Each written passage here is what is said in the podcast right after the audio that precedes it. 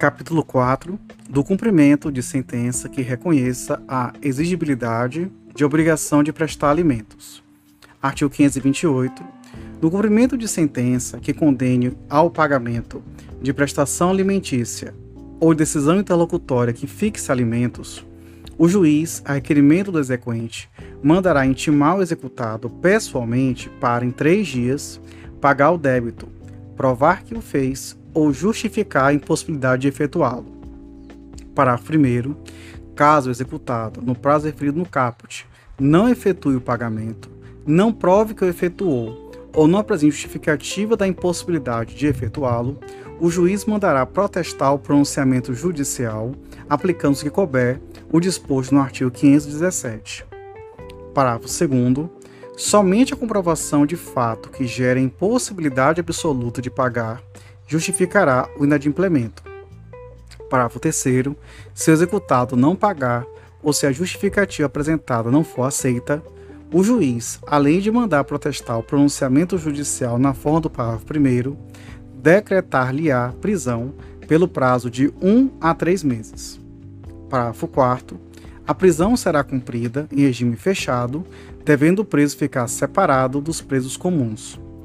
Parágrafo 5 O cumprimento da pena não exime o executado do pagamento das prestações vencidas e vincendas. Parágrafo 6 Paga a pressão alimentícia o juiz suspenderá o cumprimento da ordem de prisão. Parágrafo 7.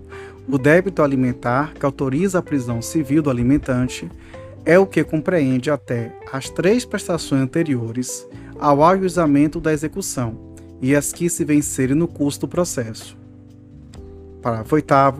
O exequente pode optar por promover o cumprimento da sentença ou a decisão, desde logo, nos termos do disposto neste livro, título 2, capítulo 3, caso em que não será admissível a prisão do executado e recaindo a penhora em dinheiro, a concessão de efeito suspensivo à impugnação não obsta a que o exequente levante mensalmente a importância da prestação. Parágrafo 9. Além das opções previstas no artigo 516, parágrafo único, o exequente pode promover o cumprimento da sentença ou decisão que condena ao pagamento de prestação alimentícia no juízo de seu domicílio.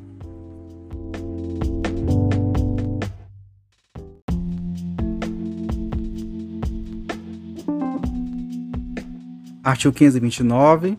Quando executado for funcionário público, militar, diretor ou gerente de empresa ou empregado sujeito à legislação do trabalho, o exequente poderá requerer o desconto em folha de pagamento da importância da prestação alimentícia.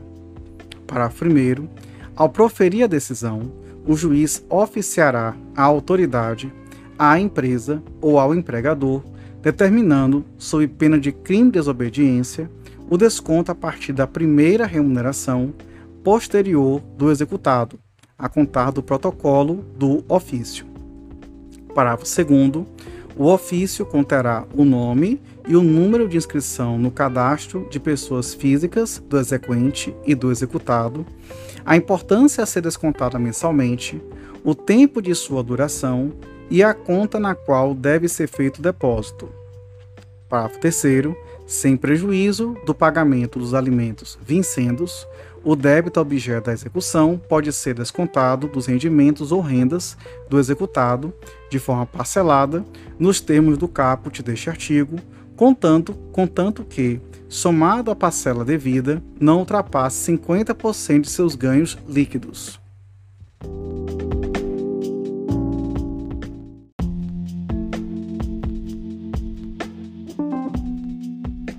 Artigo 530. Não cumprida a obrigação, observar-se-á o disposto nos artigos 831 e seguintes.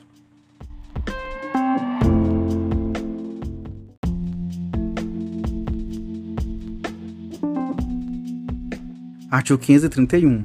O disposto neste capítulo aplica-se aos alimentos definitivos ou provisórios. Parágrafo 1. A execução dos alimentos provisórios, bem como dos alimentos fixados em sentença, ainda não transitado em julgado, se processa em autos apartados. Parágrafo 2 o cumprimento definitivo da obrigação de prestar alimentos será processado nos mesmos autos em que tenha sido proferida a sentença.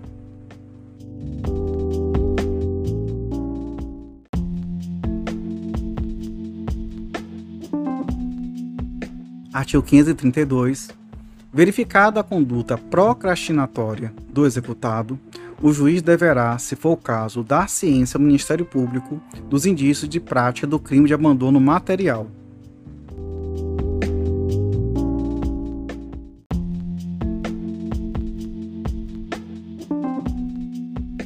Artigo 533.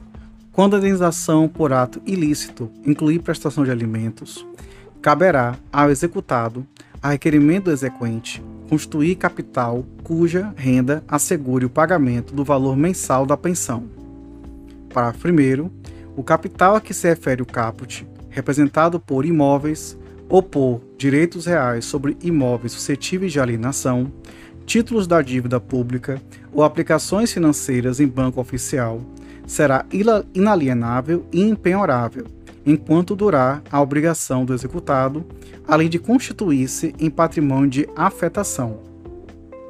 Parágrafo 2.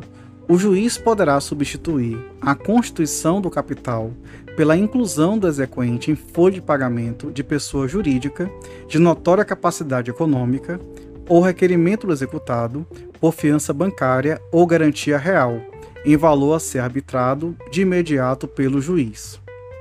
Parágrafo 3. Se sobrevier modificação nas condições econômicas, poderá a parte requerer, conforme as circunstâncias, redução ou aumento da prestação. Parágrafo 4. A prestação alimentícia poderá ser fixada tomando por base o salário mínimo. Parágrafo 5. Fim da obrigação de prestar alimentos. O juiz mandará liberar o capital, cessar o desconto em folha ou cancelar as garantias prestadas.